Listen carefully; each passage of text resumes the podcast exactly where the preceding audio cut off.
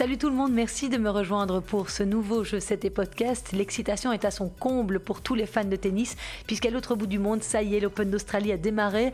On jettera un œil sur les tableaux, qu'est-ce qui attend les favoris, et puis les joueurs et joueuses belges. En tout cas, Elise Mertens a commencé l'année de la plus belle des manières ce week-end en remportant le Gippsland Open, l'un des six tournois préparatoires à l'Open d'Australie.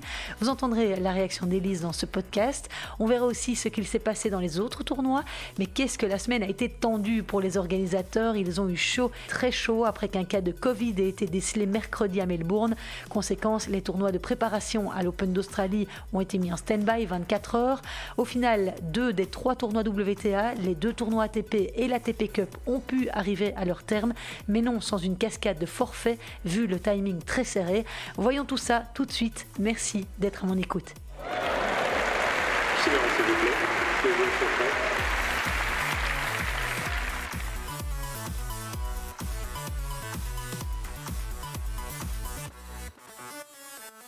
Branle-bas de combat donc à Melbourne cette semaine où six tournois avaient lieu en même temps. 507 personnes, dont 160 joueurs, ont dû être testés jeudi suite à un cas positif décelé chez un membre du personnel du Grand Hayat, un des hôtels qui abritait la quarantaine des joueurs. Toutes ces personnes ont été placées en isolement pendant 24 heures et aucun match des tournois préparatoires organisés à Melbourne Park n'a pu être joué. Conséquence, certains devaient jouer deux matchs vendredi et ont préféré tout simplement renoncer à deux jours du début de l'Open d'Australie. Parmi eux, Osaka, Azarenka, Vavrinka, ça a malheureusement mais logiquement été l'hécatombe chez pas mal de ténors. Alors on va reprendre ces tournois les uns après les autres et honneur aux dames bien sûr.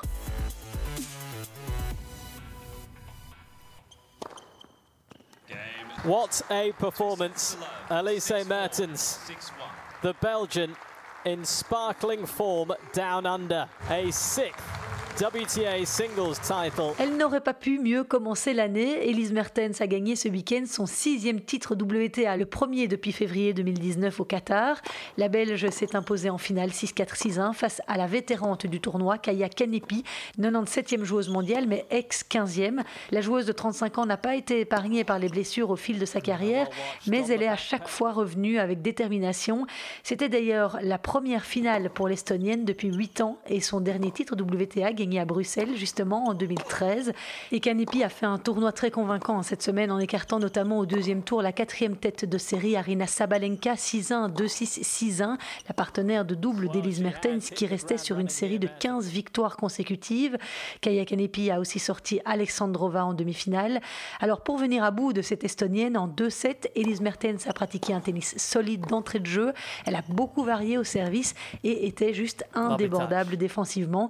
Elle l'a expliqué en conférence de presse. Oui, je crois que bah, j'ai bien joué. Premier service était aussi bien. Je, savais qu'elle elle frappait très forte. Euh, je savais qu'elle elle, elle, fait le coup droit mieux que le revers. Donc, euh, ouais, je ramène beaucoup de balles, mais aussi de, jouer un peu plus agressif. Euh, pas de faute directe. C'est nécessaire de jouer oui, je vais bien contre elle, mais aussi frappe pas des, fautes directes. Christine Anquet, journaliste à la RTBF, a alors demandé à Elise Mertens si elle se sentait aujourd'hui capable de remporter un tournoi du Grand Chelem, comme d'autres joueuses hors du top 10 ont pu le faire. Écoutez sa réponse. Oh. euh... je crois que tout est possible, ça c'est sûr. Euh, moi, je donne 100% tous les jours, donc euh, oui, peut-être c'est possible, mais c'est encore, euh, je croyais que c'était sept matchs euh, que je dois gagner de, gagner un grand chelem, donc c'est loin. Euh, je crois que le, premier match est mardi, je crois, oui, c'est en mardi, donc je, je, fais mon focus sur mon premier match et après on va voir, mais c'est loin, mais c'est aussi possible, donc je vais tout donner. Et l'Australie lui réussit visiblement bien à Elise Mertens, puisque sur les six trophées qu'elle détient désormais, trois ont été gagnés en Australie, deux à Hobart en Tasmanie, et puis celui-ci. Sa meilleure performance en Grand Chelem, elle l'a également réalisée à Melbourne, c'était une demi-finale en 2018. Alors, si on regarde son tournoi cette semaine, on peut parler d'un parcours quasi sans faute pour Elise Mertens, qui au passage va gagner quatre places au classement WTA et se retrouver 16e joueuse mondiale. Exemptée du premier tour, elle a balayé la japonaise Ibi Mayo, 6-2, 6 6-2 lors de son premier match. La Louvaniste a ensuite battu la Française Caroline Garcia, qu'elle n'avait jamais battue auparavant en trois confrontations. Le score 7-6, 6-3. Elle a ensuite réalisé cette solide perf en sortant Elina Svitolina, cinquième joueuse mondiale, 6-3, 5-7, 10 6. Every single department working in fine order. Alors oui, 10-6 dans un super tie-break car cette rencontre est survenue après le cas positif décelé à Melbourne. Les matchs de la WTA ont donc été raccourcis, contrairement à ceux des tournois ATP. On se demande bien pourquoi, mais bon, Elise Mertens devait normalement rencontrer Naomi Osaka en demi-finale, coachée par le Belge Wim Fissette, mais la japonaise, légèrement blessée à l'épaule, a préféré se préserver pour l'Open d'Australie. Et à propos de Naomi Osaka, numéro 2 mondial, elle a été bousculée cette semaine en huitième de finale, perdant 1-7 face à Cathy Boulter, 371e joueuse mondiale, véritable révélation de la semaine. La jeune Britannique de 24 ans avait en effet sorti Coco Gauff, 48e à la WTA, au tour d'avant. Pour terminer avec ce Gippsland Trophy, j'ai aussi épinglé l'élimination surprise de Simona Alep, sortie sèchement 2-6-1-6 par la Russe Alexandrova en quart de finale. Alexandrova qui a déclaré forfait au tour d'après en demi-finale face à Kaya Kanepi donc. L'autre tournoi WTA 500 de la semaine a vu triompher la régionale de l'étape et numéro 1 mondial Ashley Barty. L'Australienne a dominé Garbine Muguruza dans une très très belle finale 7-6, 6-4. Sur sa route vers le huitième titre de sa carrière, Ashley Barty avait profité de l'abandon de Serena Williams en demi-finale. L'américaine qui souffre d'une gêne à l'épaule a préféré garder ses forces pour l'Australian Open. Avant cela, Barty a concédé deux sets en chemin, l'un en huitième de finale contre Bouskova et l'autre en quart contre l'américaine Shelby Rogers, 60e joueuse mondiale, mais l'Australienne était globalement satisfaite de son retour sur les cours après un an d'absence. Oui, cette semaine, j'ai joué de super adversaires et j'ai produit du très bon tennis. Et c'est une chose très positive. Chaque challenge qui m'a été donné durant ce tournoi, je suis parvenue à le relever. J'ai réussi à trouver des solutions et c'est ça qu'on essaie de faire chaque jour. Un journaliste lui a alors demandé si elle n'avait pas de regret d'être restée aussi longtemps écartée des cours. Uh, je n'ai uh, absolument aucun regret de mon côté. Ça a été 12 mois très compliqués pour chacun d'entre nous à travers le monde. Chacun s'est trouvé dans une situation unique et très différente en fonction du pays dans lequel il habitait, même de l'état d'où il venait ici en Australie. Uh, je me sens très chanceuse um, d'avoir eu l'année que j'ai eue et je n'ai certainement aucun regret par rapport à mes décisions. Um, j'ai pris les bonnes décisions pour les bonnes raisons et j'ai aimé le um, temps que j'ai passé à la maison cette année. Il n'y avait rien d'autre que des vibes positives et de bons sentiments qui sont sortis de cette année tout entière. Mais je suis évidemment très heureuse d'être de retour maintenant, de jouer au tennis devant un public. Cet Open d'Australie, c'est vraiment spécial.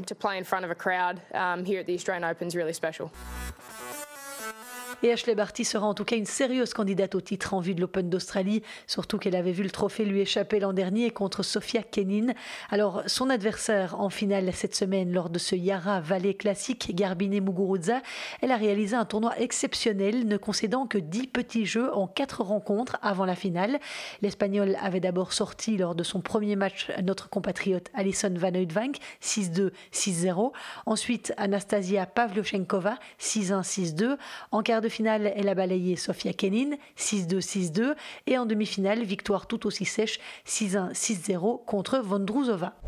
A épinglé aussi au deuxième tour de ce tournoi le match splendide entre Venus Williams et Petra Kvitova, une victoire 7-6, 7-5 pour Kvitova et avec pratiquement 70 winners, donc points gagnants sur le match. C'était vraiment du très grand spectacle. Chapeau Venus Williams, 40 ans. Elle n'a pas dit son dernier mot. Enfin, dans ce tournoi WTA, je vous avais parlé la semaine passée de l'élimination au premier tour de notre compatriote Isaline Bonaventure. Eh bien, celle qui l'a battue, Danielle Collins, a fait un solide tournoi puisqu'elle n'a perdu qu'en quart de finale face à Serena Williams. Ça, c'était juste avant son forfait. En huitième de finale, Daniel Collins avait sorti Carolina Pliskova, sixième joueuse mondiale. Voilà qui a dû permettre à Isaline et son nouveau coach Arthur De Greve de relativiser cette défaite d'entrée. Côté belge, on notera encore la défaite au second tour de Grete Minen contre Podoroska 4-6, 4-6. Et puis aucune des trois Françaises engagées n'a réussi à passer le premier tour. Kiki Mladenovic a été éliminée par Jessica Pegula, Clara Burel par l'italienne Giorgi et Fiona Ferro a elle chuté face à Shelby Rogers.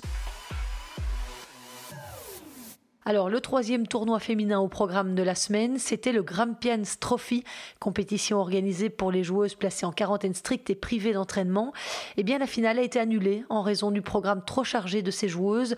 Le tournoi s'est donc achevé en demi-finale par les victoires de l'Estonienne Annette Kontaveit face à la Grecque Maria Sakkari 2-6, 6-3, 11-9 et de l'Américaine Anne Lee contre sa compatriote Jennifer Brady 7-6, 6-7, 10-6, deux matchs de très grande intensité. Et d'ailleurs, en de Jennifer Brady, elle a donné une interview pendant le tournoi où elle a évoqué son retour sur les cours après 15 jours d'isolement strict. Voici ce qu'elle a partagé. Le premier jour a été vraiment bizarre. J'étais tellement épuisée après avoir frappé dans la balle pendant une heure. J'avais l'impression que mes jambes tremblaient, mes bras tremblaient. Je me demandais ce qu'il se passait. Nous sommes des joueurs de tennis professionnels. Je ne pense pas que nous oublions comment jouer au tennis pendant deux semaines. Je crois que beaucoup d'entre nous pensaient que ça allait être bien pire que ça ne l'était. Mais avoir ma mentalité sur le terrain, ça m'a aidé. Chez les hommes, il y avait cette semaine deux tournois ATP 250 et l'ATP Cup, ce tournoi par équipe qui réunit les meilleurs joueurs du monde et leurs nations.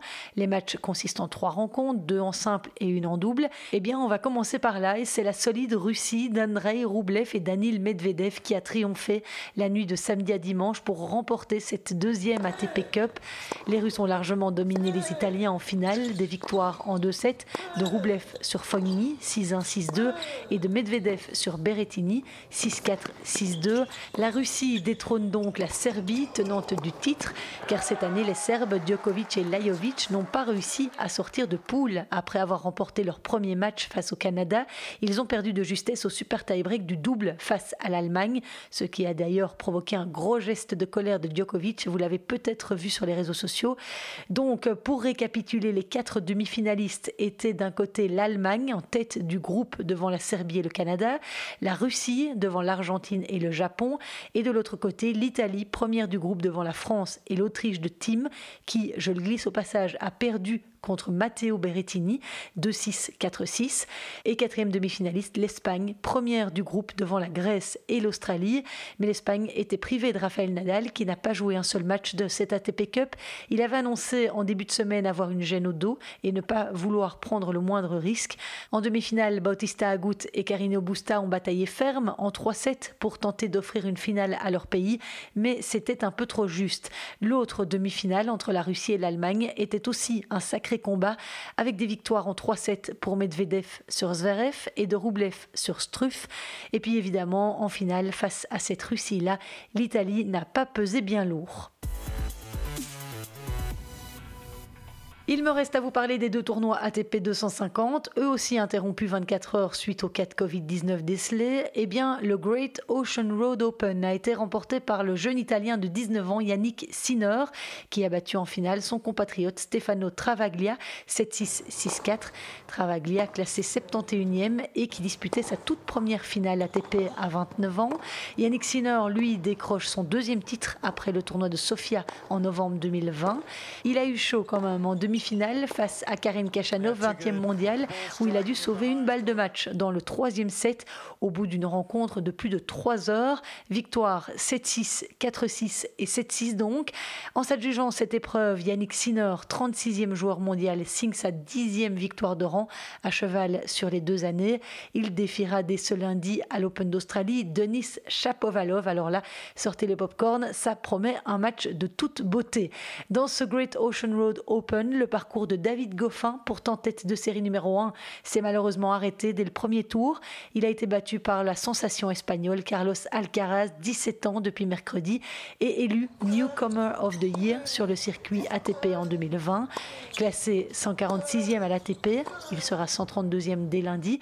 Alcaraz est coaché par l'ex numéro 1 mondial Juan Carlos Ferrero et il est considéré par la presse espagnole comme le successeur de Rafael Nadal. Et encore, le Murcien est plus précoce que son puisqu'il a remporté son premier match sur le circuit ATP l'an dernier à Rio à 16 ans et 288 jours. Le Mallorquin avait lui ouvert son compteur sur un tournoi ATP 500 à 16 ans et 322 jours. Au micro de la RTBF, David Goffin a parlé d'une prestation moyenne face à Carlos Alcaraz, mis à part des retours de service satisfaisants. Il s'est dit étonné de l'agressivité des frappes du jeune espagnol, un jeune à suivre en tout cas et qui pourrait d'ailleurs rencontrer Novak Djokovic au deuxième tour de l'Open d'Australie. Encore un petit mot de Kimor Kopejans qui participait lui aussi à ce Great Ocean Road Open mais qui a été éliminé d'entrée face à Robin Haas 4-6 3-6 et puis le seul français en lice Pierre-Hugues Herbert a perdu au deuxième tour contre l'Australien Jordan Thompson qui devant son public a atteint les quarts de finale. Dans l'autre tournoi ATP 250, le Murray River Open, un Français a été étincelant. Jérémy Chardy a été jusqu'en demi-finale, déjà sa deuxième demi-finale depuis le début de l'année après Antalya. Grosse performance pour le Palois qui a profité du forfait de Stan Wawrinka en quart de finale. Le Suisse ne voulait pas enchaîner deux matchs vendredi après avoir dû batailler 3-7 contre l'Australien Alex Bolt au tour précédent. Mais avant cela, Jérémy Chardy avait sorti Marine Cilic au premier tour, 18 dans le tie-break du troisième set. Ensuite, son compatriote Gilles Simon, avant de prendre la mesure en huitième de finale de Taylor Fritz, le jeune américain, 30e mondial. Ces beaux résultats lui font gagner 5 places au classement puisqu'il est 61e dès ce lundi. Et le vainqueur de ce tournoi est celui qui a fait tomber Jérémy Chardy en demi-finale, le Britannique Dan Evans, ancien protégé de notre regretté Julien Ferlin. Et c'est une belle histoire puisqu'à 30 ans, Dan Evans, 33e joueur du monde, décroche le tout premier titre de sa carrière. Il a battu en finale Félix Auger-Aliassime, 20 ans, qui visait aussi un premier titre sur les circuits. Victoire en 2-7, 6-2, 6-3. C'est la huitième finale perdue par Auger-Aliassime. Le Canadien avait d'ailleurs sorti un autre Français en demi-finale, Corentin Une victoire sans appel, 6-1, 6-2 et un pétage de plomb peu glorieux pour le Français qui a frappé avec sa raquette dans la structure sur laquelle les joueurs déposent leur essuie avant de balancer une balle dans les gradins. Dommage de voir ce genre de geste, sans compter l'attitude très défaitiste sur le terrain de Corentin Moutet alors qu'il avait effectué un beau tournoi en sortant notamment le bulgare Grigor Dimitrov, Ramos Vinolas ou encore Frances Tiafo. À noter que les autres Français, Gasquet, Muller, Alice et Humbert ont tous perdu au premier tour l'exception d'Adrian Manarino battu par Marcos Giron 3-6, 4-6 au deuxième tour. Et on en vient à l'Open d'Australie où tous les yeux sont désormais rivés. Nos 15 prochaines nuits risquent d'être un peu perturbées, enfin en fonction du degré d'assiduité évidemment. Une chose est sûre, c'est que les joueurs vont retrouver du public. 25 000 à 30 000 spectateurs par jour sont autorisés dans l'enceinte de Melbourne Park. Mais entre les effets psychologiques de la quarantaine, les blessures et le manque de compétition, c'est un tournoi du Grand Chelem très indécis qui débute à Melbourne. Alors le numéro 1 mondial et meilleur joueur actuel sur dur, Novak Djokovic sera forcément l'homme à battre de cette édition 2021. Il visera un neuvième titre, son 18e majeur, mais le tirage au sort a été rude avec le Serbe.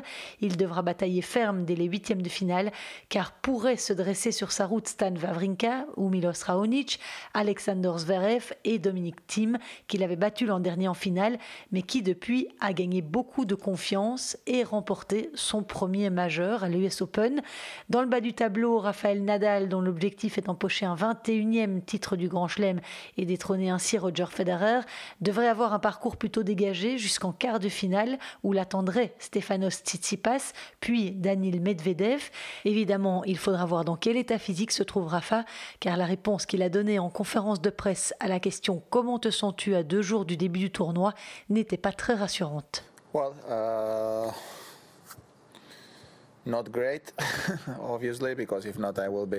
eh bien, pas um, super.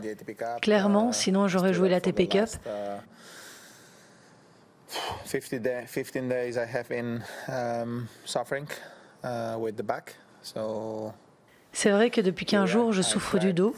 J'ai essayé ce dimanche de refaire quelques services.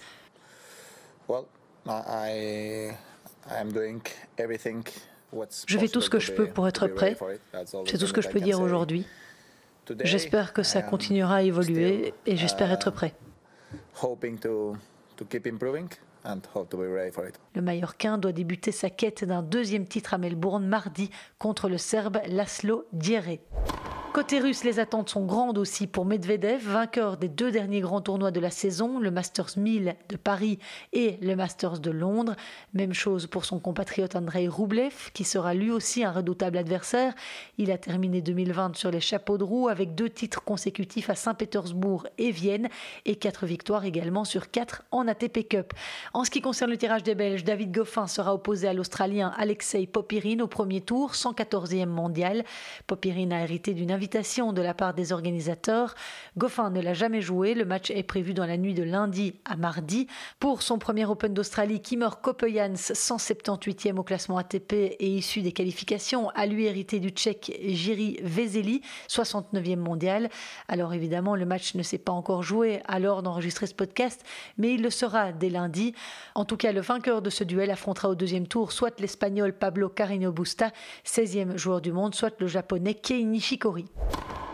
Côté dames, à présent, le tirage au sort a placé bon nombre de favorites dans la partie basse du tableau. Ainsi, Simona Alep, tête de série numéro 2, a hérité dans sa moitié de Naomi Osaka, de Serena Williams, de Bianca Andreescu, de Garbine Muguruza ou encore Diga Swiatek. En revanche, les cieux australiens ont été cléments avec Ashley Barty, versée dans le haut du tableau. Seul danger pour elle, la tenante du titre, Sofia Kenin, l'américaine qui pourrait avoir affaire à Joanna Conta au quatrième tour. Alors évidemment, le poids d'un 24e titre du Grand Chelem record de Margaret Court pèse sur les épaules de Serena Williams. À voir comment elle se sentira alors d'aborder son premier tour face à la solide allemande Laura Sigmund. Serena qui invoque des soucis physiques à l'épaule au même titre que Naomi Osaka qui doit affronter elle aussi un grand morceau Pavlyuchenkova. Ensuite, Osaka pourrait affronter Caroline Garcia et Hans Jaber. De son côté, Victoria Azarenka qui a déclaré forfait cette semaine au tournoi préparatoire suite à des douleurs au dos depuis une dizaine de jours. Doit-elle affronter Jessica Pegula? Ce sera pour mardi. L'Open d'Australie sera également marqué par le retour à la compétition de la Canadienne Bianca Andreescu, vainqueur de l'US Open 2019, mais qui n'a plus joué en compétition depuis cette année-là. Côté belge, Elise Mertens sera opposée au premier tour mardi à Leila Fernandez, jeune Canadienne de 18 ans 89e joueuse mondiale, mais qui en est déjà à sa troisième participation à un tournoi du Grand Chelem. Alison Van Oudvang jouera, elle, mardi contre la Française Clara Burel, première fois qu'elles se croiseront en simple. Les autres jouent ce lundi, et donc vous connaîtrez le résultat à l'heure d'écouter ce podcast. Kirsten Flipkens, dont on ne sait toujours pas dans quel état la cheville, doit affronter Venus Williams. Grete Minen a, elle, pêché le gros lot avec la Tchèque Petra Gvitova, 9e joueuse mondiale. Enfin, le key loser de cet Open d'Australie, Zaline Bonaventure, doit affronter une joueuse à sa portée, Timea Babos, 115e joueuse mondiale et issue des qualifications. Les tricolores n'étaient pas tête de série lors du tirage au sort et elles n'ont pas eu un tirage très clément. Lors du premier tour, Kristina Mladenovic affronte la 22e mondiale, Maria Sakkari, en grande forme pour l'instant.